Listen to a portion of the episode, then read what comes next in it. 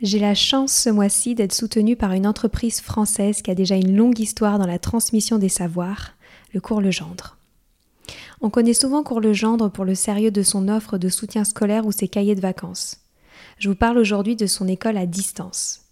Disponible du primaire jusqu'à la fin du collège, l'enseignement à distance du cours Legendre permet de répondre aux particularités de chaque famille et d'offrir des cours d'excellence. L'élève peut ainsi travailler à la maison avec des cours de la même qualité que ceux transmis en classe, avec en plus un suivi de l'enfant confié à un enseignant passionné pour chaque matière. Ce qui me plaît avec cette école à distance du cours Legendre, c'est qu'elle offre la liberté aux familles d'adapter les apprentissages à un quotidien pas comme les autres. Tout ça en assurant un parcours de réussite individualisé pour les élèves. Pour retrouver plus d'informations, rendez-vous sur leur site www.cours-legendre.fr. Une équipe est à votre disposition pour répondre à toutes vos questions. Allez, je laisse place maintenant à l'épisode. Bonjour à tous, ici Stéphanie, c'est moi, et Sylvie Descleb pour un nouvel épisode du podcast Les adultes de demain. Les adultes de demain, c'est un échange autour de l'éducation et la parentalité pour éduquer autrement. C'est aussi un livre qui s'intitule Offrir le meilleur aux enfants aux éditions Atier. Vous trouverez le lien sur notre compte Instagram et sur notre site internet lesadultesdedemain.com.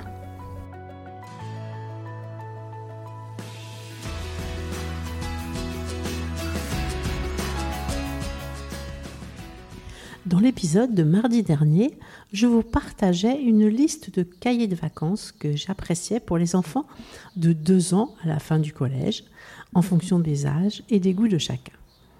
Une fois cet épisode diffusé, plusieurs parents m'ont envoyé des messages pour me dire que les devoirs de vacances étaient souvent des moments compliqués avec leurs enfants et qu'ils souhaitaient quelques conseils pour qu'au contraire les choses se passent bien. Donc, voici quelques conseils pour vous faciliter les choses, car je reste persuadée qu'il est fondamental que ce temps de travail avec les enfants soit un temps calme et agréable, autant pour l'adulte que pour les enfants. La première chose qui me semble importante, c'est d'avoir une conversation avec les enfants sur le pourquoi des devoirs de vacances. En effet, il est important de donner du sens aux devoirs de vacances avec votre enfant. Il est donc d'abord primordial de discuter avec lui de son année, faire le point sur ses victoires, ses progrès, mais aussi ses difficultés et les points sur lesquels il lui semble important de travailler et progresser. Souvent, les bulletins et les points effectués avec l'enseignant ou l'enseignante peuvent être un appui si votre enfant a des difficultés à s'évaluer. Vous serez surpris de constater comme souvent votre enfant est conscient des axes et notions qu'il a besoin de retravailler.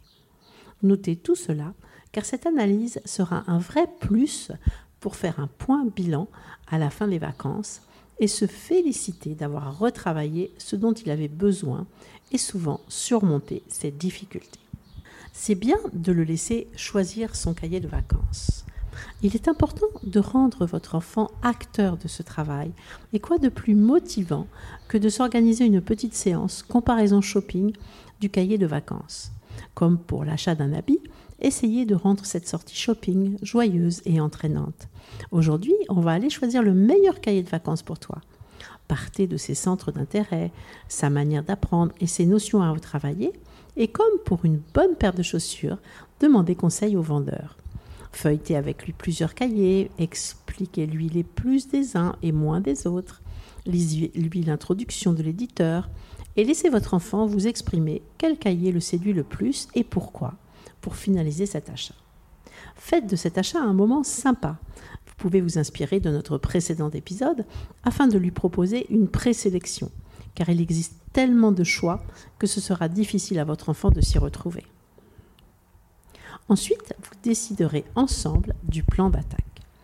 Organisez avec votre enfant un temps ritualisé et journalier dans son planning des vacances pour effectuer ce temps de devoir de vacances.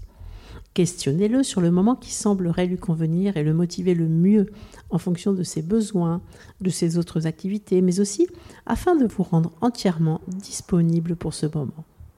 Même s'il est important que votre enfant soit autonome dans son travail, il n'en reste pas moins qu'il est primordial que vous soyez disponible en back-off pour l'aider dans certains exercices ou notions pour lesquels il aurait besoin de vous, pour l'aider à se reconcentrer en cas de petits moments de moins bien et le motiver s'il se décourage un peu.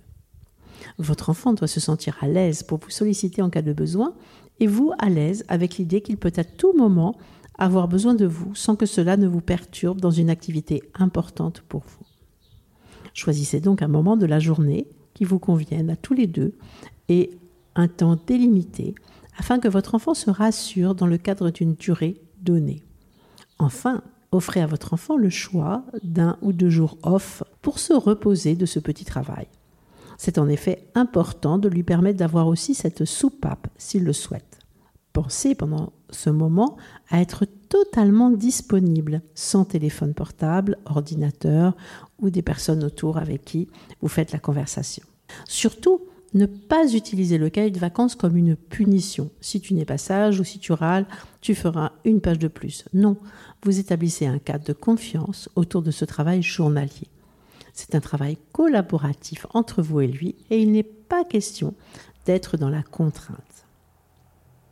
Maintenant, mettez en place des conditions de travail sympas. D'abord, laissez-le choisir où et comment il souhaite s'installer.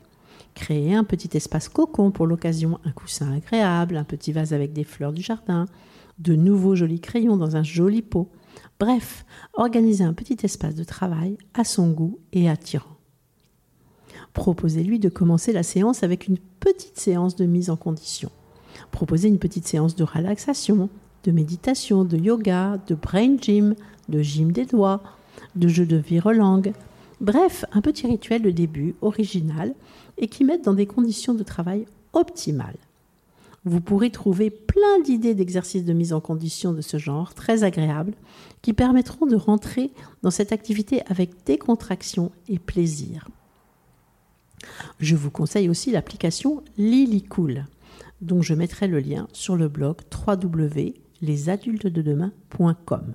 Lily, L-I-L-I, cool, C-2-O-L. Au milieu de ce moment, proposez-lui une petite pause gourmande. Cette pause gourmande peut être constituée d'un petit snack de fruits frais ou secs, un petit carré de chocolat, ou même une petite infusion qui puisse couper un peu le travail tout en relançant son énergie et sa concentration. Vous pouvez aussi mettre un fond de musique classique ou de musique zen, car cela peut rendre ce moment très agréable. Laissez-lui le choix dans lequel il souhaite effectuer ses devoirs pour chaque séance de travail. Laissez-le le choisir de commencer par l'exercice de son choix. Et ce moment sur les devoirs de vacances ne doit pas durer trop longtemps, une heure maximum. Avant chaque séance, préparez-vous vous-même au travail demandé, afin de vérifier que vous êtes à l'aise avec ce qui est demandé et pouvoir préparer des choses complémentaires. En effet, il pourrait avoir besoin d'exercices complémentaires, de manipulation, d'explications plus soutenues ou d'outils supplémentaires, et il est important que tout soit prêt pour ne pas que l'enfant se distrait ou se sente en échec. Préparez-vous aussi mentalement en faisant des respirations par exemple, afin d'être très calme et que l'enfant ne ressente aucun agacement ou énervement. N'émettez aucun jugement non plus sur la qualité de son travail ni sur ses connaissances. Valorisez-le il est important de favoriser la manipulation au maximum. Permettez à votre enfant de dessiner, manipuler, toucher pour les notions qu'il a besoin de retravailler et pour lesquelles l'abstraction est encore fragile. Compter, faire des opérations avec des pâtes, des coquillages, des cailloux, dessiner sur les vitres ou avec des crayons de couleur pour se représenter un problème, s'entraîner dans un plateau de farine pour l'écriture. Bref, trouver des manipulations originales qui l'aide dans ses apprentissages et révisions. Au moment des consignes, faites-lui reformuler de plusieurs manières ce qui est demandé afin d'être certain que votre enfant a bien compris. Proposez-lui des alternatives et des pistes afin de le mettre en réussite pour chaque exercice. Demandez-lui ce qu'il sait sur ce qui lui est demandé afin de partir de ses propres savoirs. Pour cet exercice, on te demande de travailler sur le déterminant. Peux-tu me dire ce que tu sais sur le déterminant? Avant de relire la leçon proposée, pourrais-tu me donner ta définition à toi? Après chaque séance de travail, proposez à votre enfant de vous faire le point sur ce qu'il a travaillé. Qu'a-t-il retenu? Qu'a-t-il réussi sans problème? Qu'a-t-il appris? Qu'est-ce qui lui a semblé plus difficile ou qu'est-ce qui lui semble fragile? Pour les plus grands, vous pouvez même leur proposer de réaliser des fiches des notions qu'il a pu revoir à l'aide de cartes mentales pour rendre ce travail plus visuel et agréable. Pour cela, je vous rappelle l'épisode du 21 juin avec l'interview de Stéphanie Elome Lachaud qui explique comment faire des cartes mentales pour mieux mémoriser. Vous pouvez aussi terminer par un jeu de travail rigolo dans lequel il est à l'aise, une dictée de nombres, des décompositions de nombres, des dictées de sons, un petit bac, activité manuelle en, en lien avec ce qu'il a étudié, pour terminer sur une notion positive. Félicitez et remerciez-vous après chaque séance pour le travail accompli. Et après à la fin de ce travail de vacances, il est bon de faire un petit bilan à partir du travail initial de réflexion autour des notions à retravailler. Discuter de ses réussites, de ses acquis. Comment il a vécu ce moment. Cochez et faites le bilan de tout ce qu'il a pu progresser grâce à son travail assidu des vacances. Si vous avez plusieurs enfants, en fonction bien sûr de leur caractère et de leur âge, adaptez-vous le plus possible à leurs besoins et à leur caractère.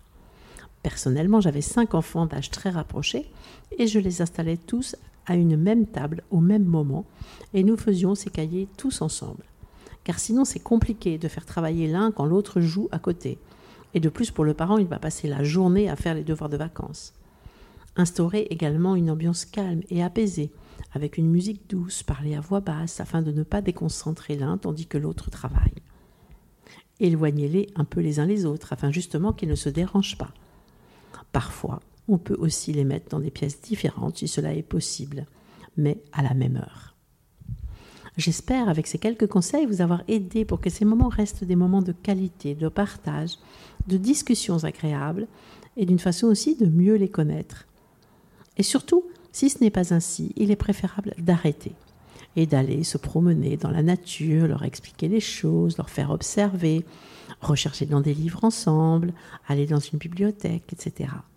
L'important est toujours que les moments de vacances ensemble soient heureux pour tous.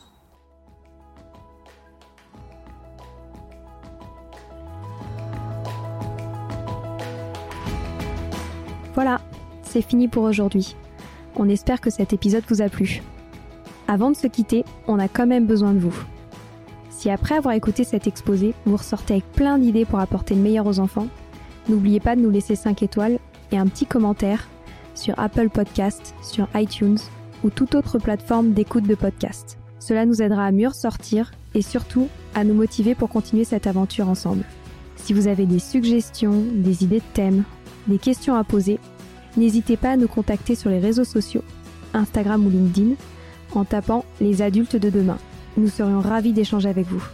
Si vous souhaitez en savoir davantage sur Sylvie, je vous invite vraiment à aller voir son blog sylvidesclep.com ou à la suivre sur Instagram en allant sur son profil sylvidesc, D-E-S-C, bas Montessori. Enfin, si vous souhaitez en savoir plus sur le calendrier des prochaines formations Montessori, rendez-vous sur www.apprendre-montessori.fr. On a hâte de vous retrouver vite et à très bientôt sur les adultes de demain.